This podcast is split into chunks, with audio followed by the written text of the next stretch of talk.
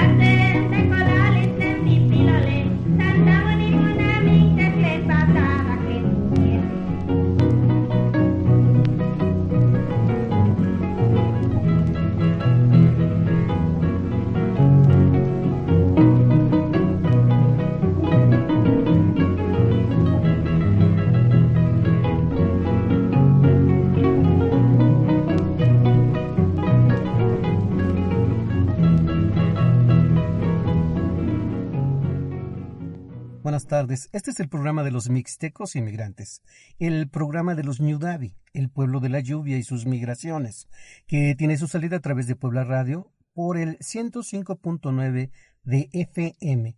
Le saluda Marco de la Luz en la realización y Ernesto Guzmán en la ingeniería de audio. Escuchamos el tema Xochipitzagua en una versión de Amatlán de los Reyes, Veracruz, en una grabación de Thomas Stanford, del álbum Testimonio Musical de México de la Fonoteca del Instituto Nacional de Antropología e Historia. Esta tarde conversaremos sobre el mito y las entidades sobrenaturales entre los nahuas de Xolotla, Sierra Norte de Puebla. Los chichipahuatzitzi o espíritus puros la Tlahuepoche, la bruja, la sirena, Solimán.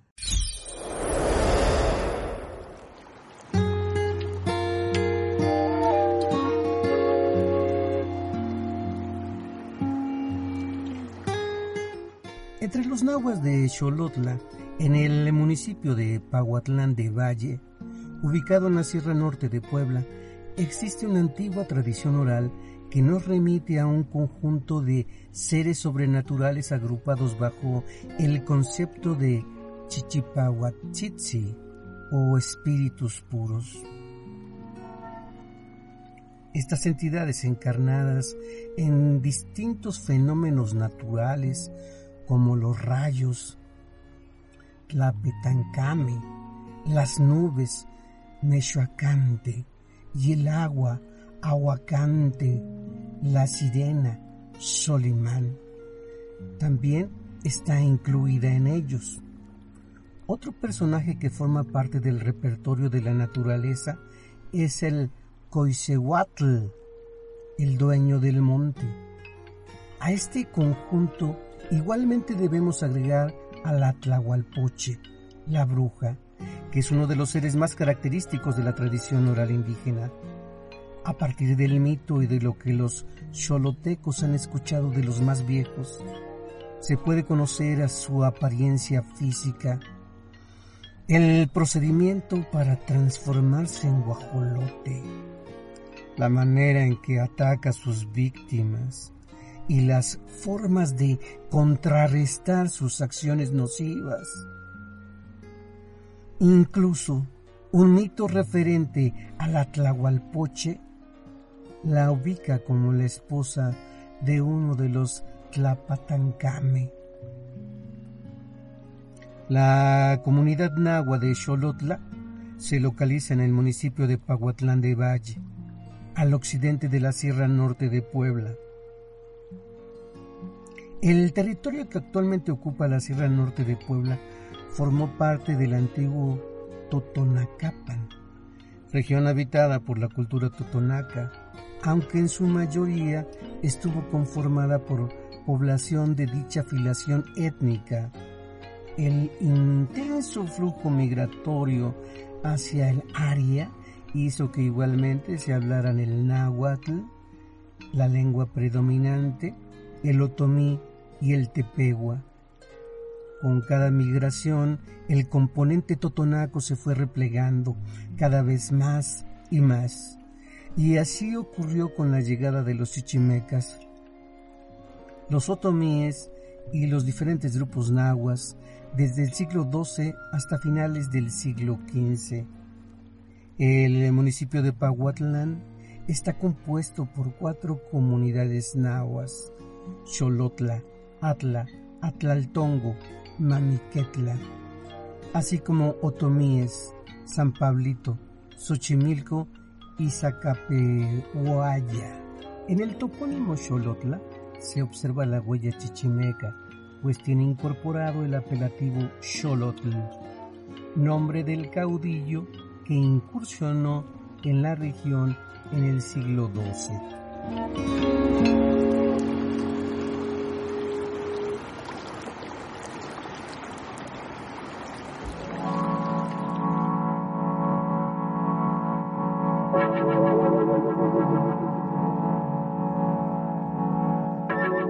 La tradición oral de los nahuas de Xolotla hunde sus raíces en un pensamiento milenario profundamente enraizado en la naturaleza, donde cada uno de los elementos atmosféricos y geográficos cobra una vitalidad sagrada. Esta rica tradición de pensamiento está anclada en la narración mítica y esta a su vez se vio reforzada por los rituales agrícolas y de petición de lluvias, que todavía se efectuaban en la comunidad hasta hace cuatro décadas.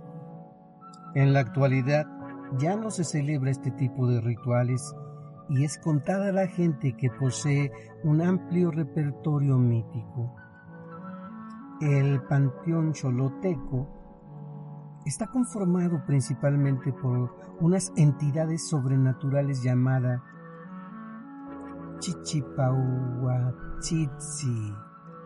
Chichipahuatzitzi. Término que es traducido por un informante como espíritus puros. Abramos un paréntesis.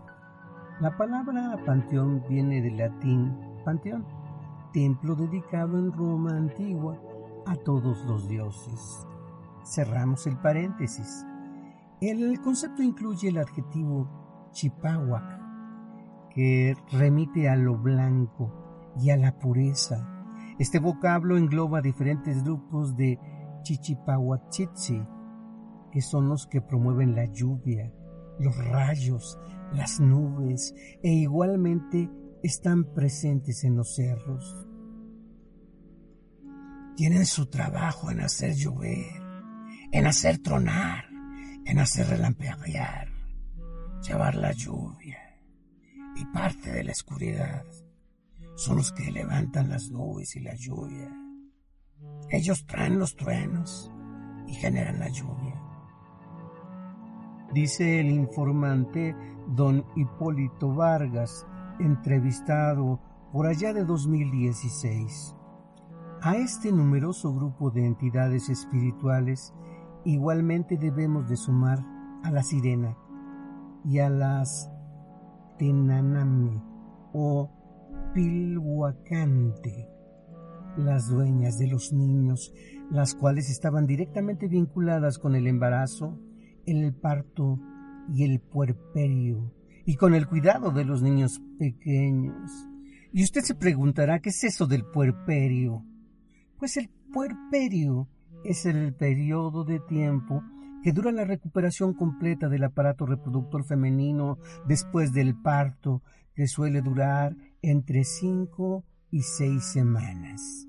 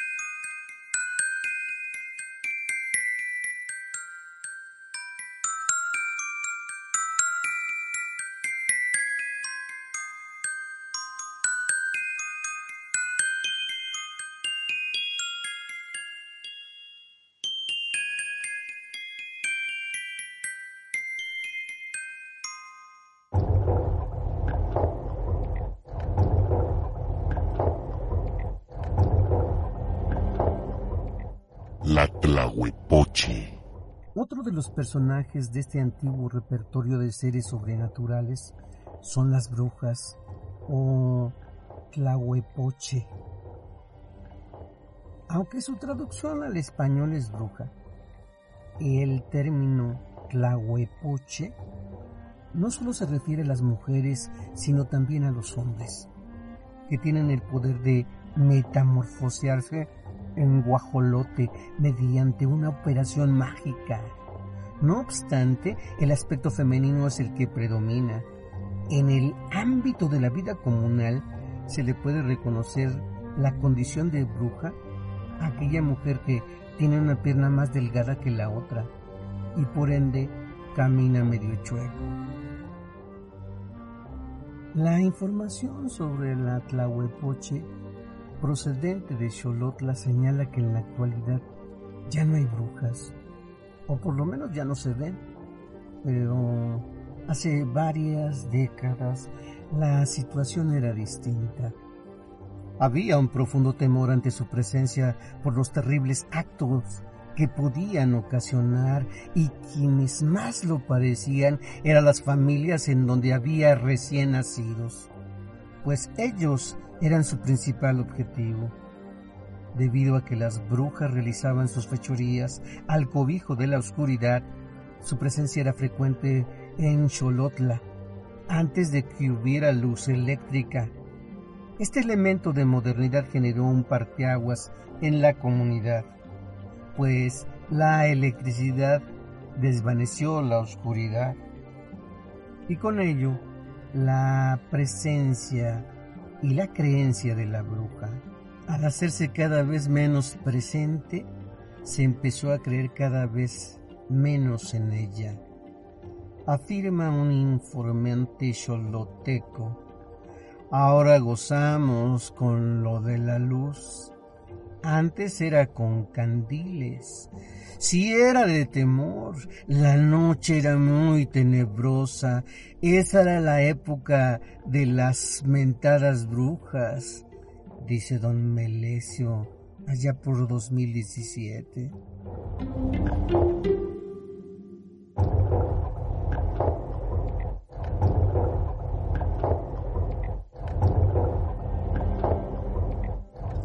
La conversión en guajolote requiere de la observancia de un procedimiento mágico. La mujer parada al lado del tenamazle del fogón debe de ingerir siete carbones y luego cortarse la pierna a la altura de la rodilla, aunque no se especifica cuál, de otra manera de zafarse la pierna es untarse el tizne del comal sobre la rodilla, lo cual provoca que la pierna se desprenda sin ninguna manipulación de por medio.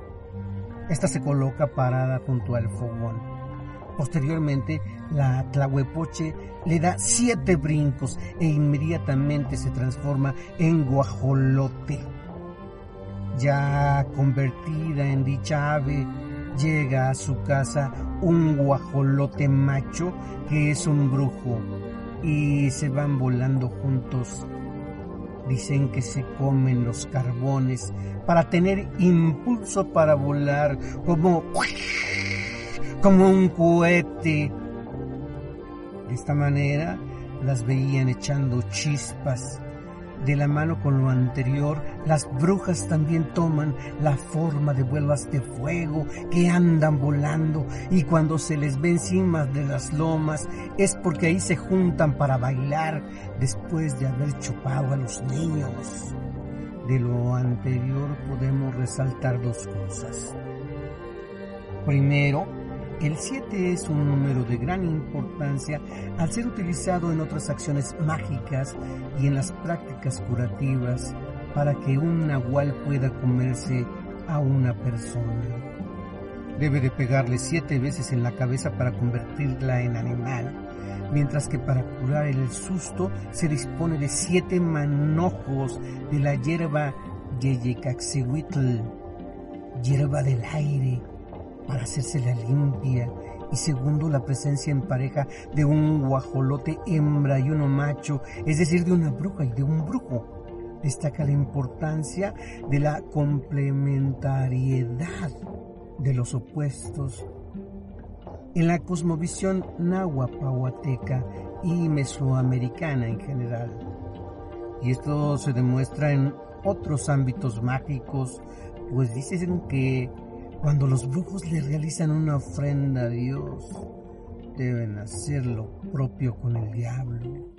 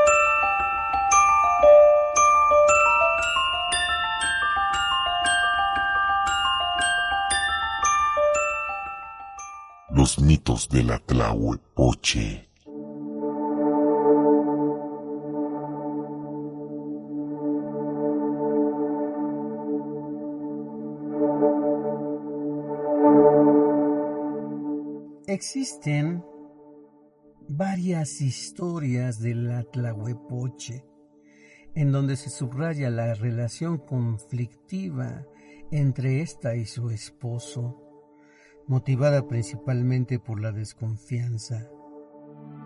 Dicen que a un señor le contaron que su esposa salía de noche, pero el hombre no dio crédito a tales palabras. Una noche la pareja se fue a dormir.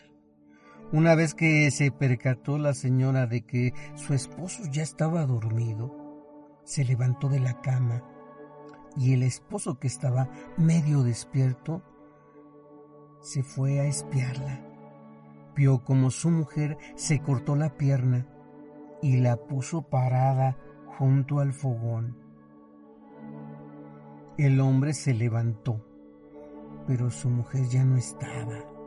De repente escuchó un ruido en el techo, que era una persona que había llegado para llevarse a su esposa, y así se fueron los dos en forma de guajolote. El hombre tomó la pierna y la puso en el fuego, e inmediatamente llegó su mujer chillando y quejándose de que le había quemado la pierna, que ya se estaba muriendo. El hombre le respondió que él no lo hizo, pero la mujer argumentó que lo vio quemar su pierna desde lejos. Este entonces la confrontó y le reclamó su salida de noche. Posteriormente la mujer se fue a acostar. Sintió ardor en todo el cuerpo y luego falleció.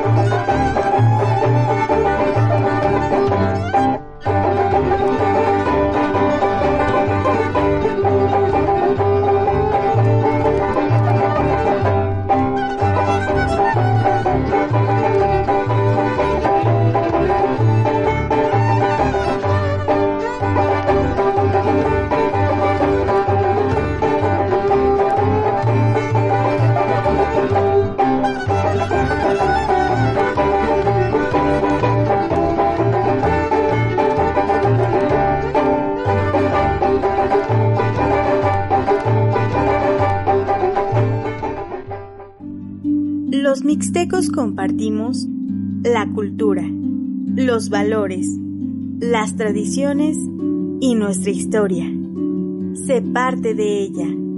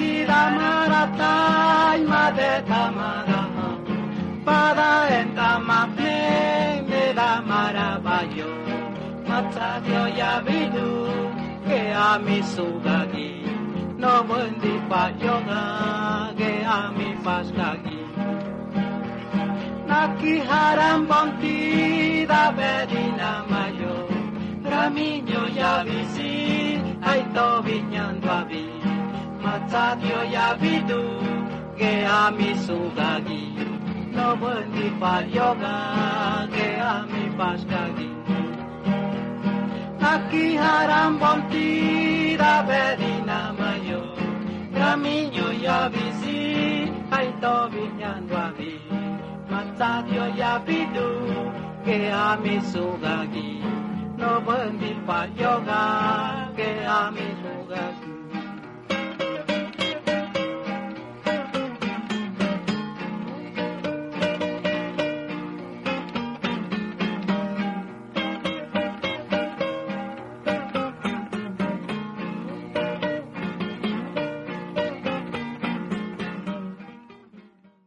Gracias por continuar en su programa Mixtecos Inmigrantes.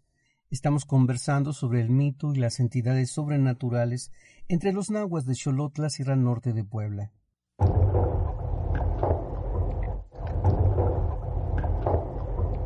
Los Chichipagua, Tzitzi o espíritus puros.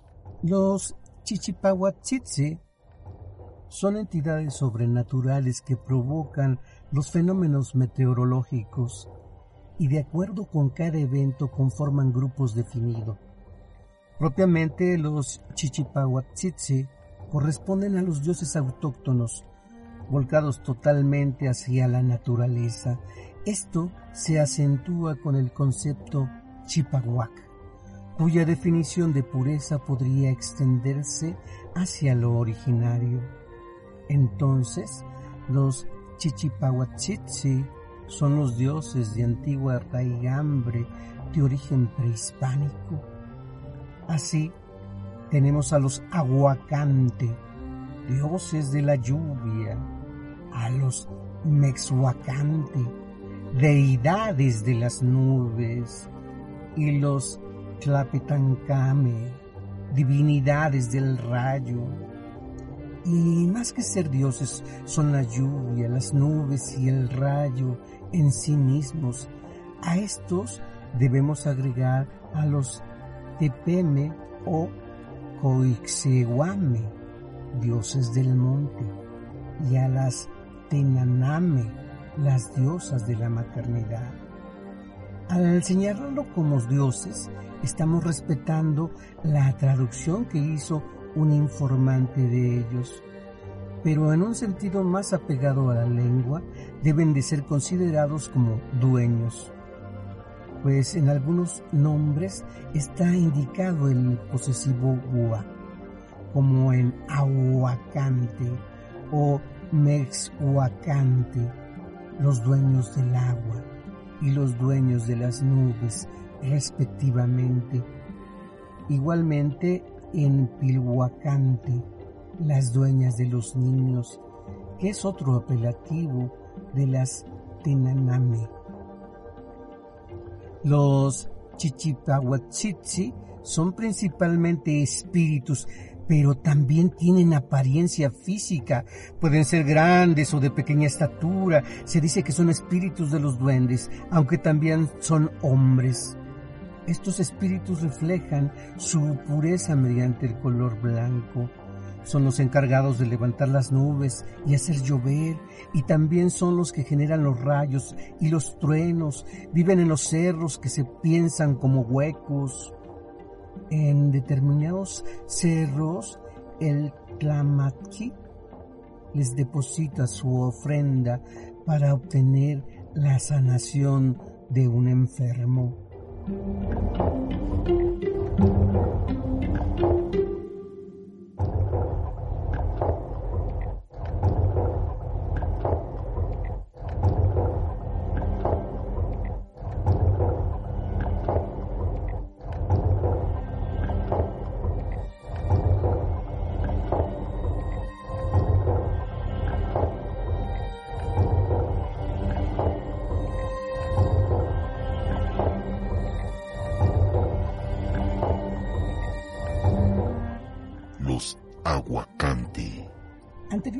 Cuando la producción agrícola dominaba el trabajo entre los nahuas de Xolotla, los aguacante tuvieron un papel fundamental. Al ser los dueños del agua, su actividad benefactora era indispensable para el buen desarrollo de la siembra y su culto. Era el elemento esencial que la propiciaba. En la actualidad, el ritual dedicado a los aguacante ya no se practica pero algunos nahuas conservan en su memoria un registro detallado de su culto, el cual vamos a describir. Si bien los aguacantes era un grupo muy importante y a ellos se les dedicaba exclusivamente la fiesta de mayordomía que se celebra en mayo, todos los chichipahuatzitzi están relacionados con el agua. Los Mexhuacante atraen la lluvia por medio de las nubes y al tronar del cielo auspiciado por los Tlapetancame es un signo de indicio de la temporada de lluvias. De esta manera a estos dueños también se les hacía su fiesta en mayo. Agua, nubes y rayos forman parte de un mismo complejo.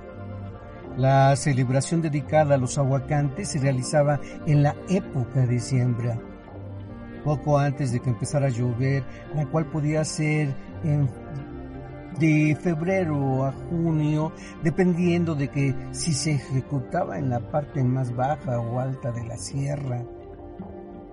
La fiesta no se limitaba a los aguacantes, también se conmemoraba a todos los elementos que estuvieran relacionados con el agua, a las nubes, a los rayos, a la tierra y a los cerros.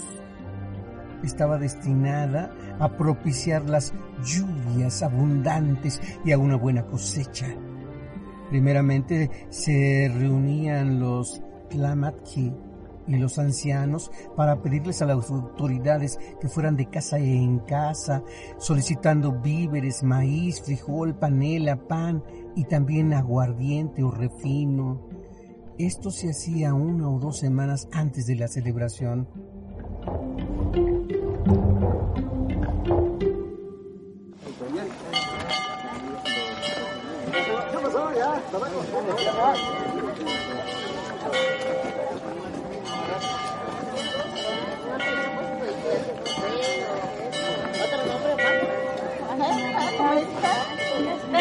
Así que sabe todo eso. Ama, ama como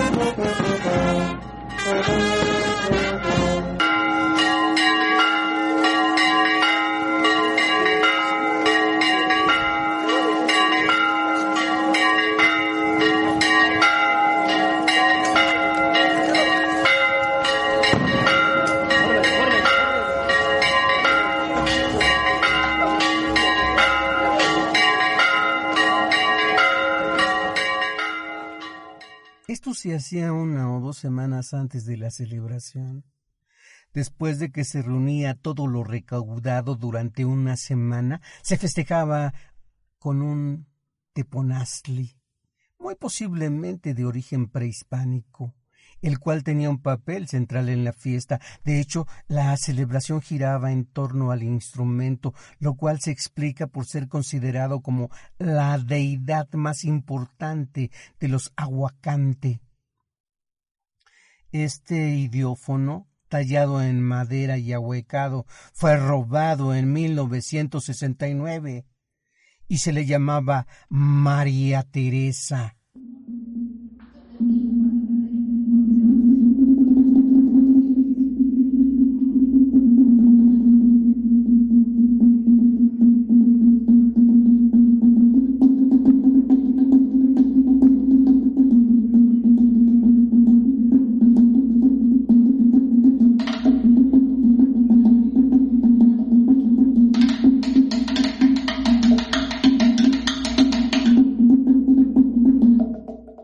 Dos versiones del nombre. Una refiere que su nombre original era Xicotencatl, pero posteriormente se le cambió a María Teresa. La otra versión consiste en que María Teresa fue el nombre de la persona que construyó el templo católico y que con el fin de perpetuar dicho nombre se le atribuyó al Teponazli. Entonces, durante una semana se hacían festejos, por la noche se hacían ritos que consistían en bailes, enfloramiento y ruegos, y durante el día se les llevaba a bañar a cuatro o cinco manantiales sagrados. Esto mantiene concordancia con la creencia de que los aguacantes viven en lugares acuáticos. Cada levantamiento era acompañado con el sacrificio de guajolotes, gallinas, ofrendas de comida, bailes y también se le tañía. En este contexto le solicitaban el agua. Después de haber bañado al Teponazli, los encargados de esta tarea aventaban el agua al cielo y decían que a los pocos minutos empezaba a llover. Todo esto ocurría en cada uno de los manantiales, uno por día. La diosa de los niños también recibe los nombres de Sohuapili y Tenamitl estos conceptos apuntan a la capacidad reproductiva de la mujer, la maternidad y la infancia. De esta manera es la deidad a la que se invocaba durante el embarazo, el parto y el puerperio, y también para el cuidado de los niños pequeños. Existe un cerro que recibe su nombre, el Suapilpa, también llamado Cerro Boludo, en el cual las mujeres depositaban ofrenda para solicitarle el oficio de partera, pedidora y curandera. Lo mismo hacían los hombres para el oficio de músico y curandero, por lo que el ámbito de acción de la Sohuapili se amplía a los demás trabajos rituales. La Sohuapili habita en el agua, y cuando las parteras iban el primer día a lavar al río la ropa de la puérpera, previamente tenían que ofrecer al agua hilos de colores negro, rojo, azul y blanco, que representaban los colores del arco iris, así como papel china, pan, flores, cigarro y refino o aguardiente las mujeres embarazadas que igualmente acudían al río a lavar debían ser cautas y pedirles permiso al agua y ofrecerle alguna ofrenda, pues de no hacerlo existía el riesgo de que la soguapili ofendida hiciera abortar al niño. A esta deidad también se le pedía para que aliviara la enfermedad de los pequeños. Solimán la sirena.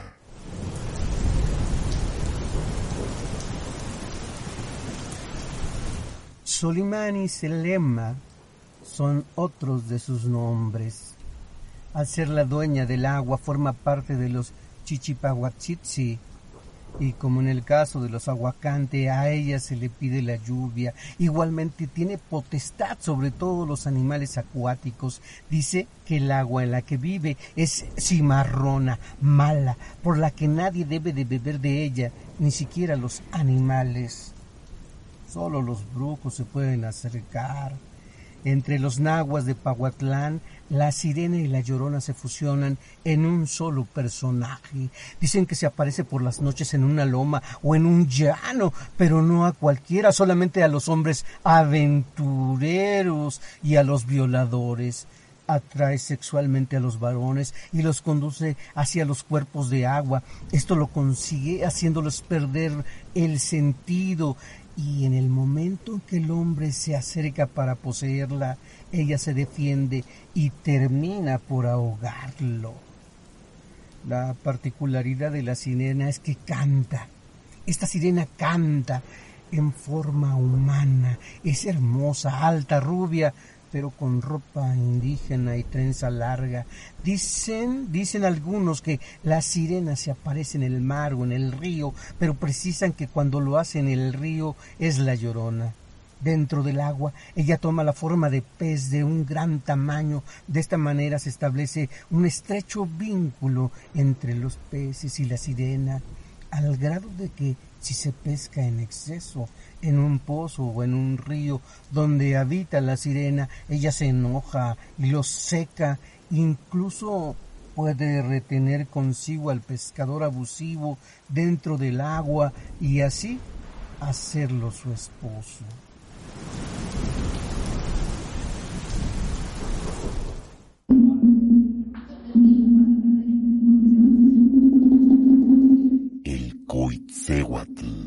Él es el dueño del monte y de los árboles, y por lo tanto no se podía talar sin su permiso y sin dejar una ofrenda.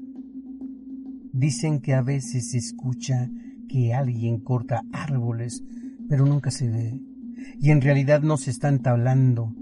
Tiene una figura antropomorfa, pero su particularidad es que su ropa está hecha de remiendos y está cubierto por plumas enredadas que le dan la apariencia de pelo de borrego. De esta manera dicen que tiene un pelo muy chino. Para un choloteco, el informante don Hipólito, el verdadero nombre del dueño del monte es Huesehuatl, que proviene de Cehualo, sombra, mientras Coisehuatl o se... Para el choloteco, el informante don Hipólito, el verdadero nombre del dueño del monte es Huesehuatl, que proviene de Cehualo, sombra, mientras Coisehuatl o Cosehuatl son términos mal aplicados por los que no saben, pues literalmente significa el que pela palos. El Cusehuatl es el que cuida los árboles mediante una sombra que los cubre. Sin embargo, esta ya no se observa en la actualidad. Nos vamos. El mito y las entidades sobrenaturales entre los nahuas de Xolotla, Sierra Norte de Puebla, es un texto de Jaime Echeverría García. Realización Marco de la Luz. Ingeniería de audio Ernesto Guzmán. Producción Puebla Radio. Nos escuchamos en la próxima.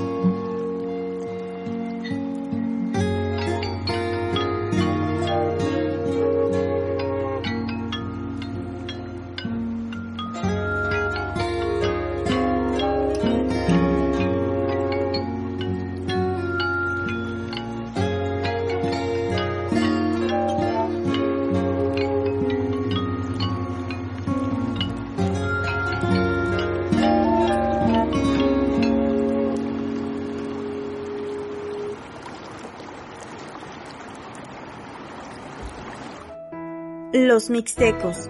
Estamos hechos de una historia que dejó huella. Mixtecos inmigrantes. ¿No se merece tu familia lo mejor? Entonces, ¿por qué no los mejores huevos? Ahora, Egglands Best están disponibles en deliciosas opciones. Huevos clásicos, de gallina libre de jaula y orgánicos de Egglands, que ofrecen un sabor más delicioso y fresco de granja, que le encantará a tu familia. En comparación con los huevos ordinarios, Egglands Best contiene la mejor nutrición como 6 veces más vitamina D, 10 veces más vitamina E y el doble de omega 3 y B12. Solo Egglands Best. Mejor sabor, mejor nutrición, mejores huevos. Visita egglandsbest.com para más información.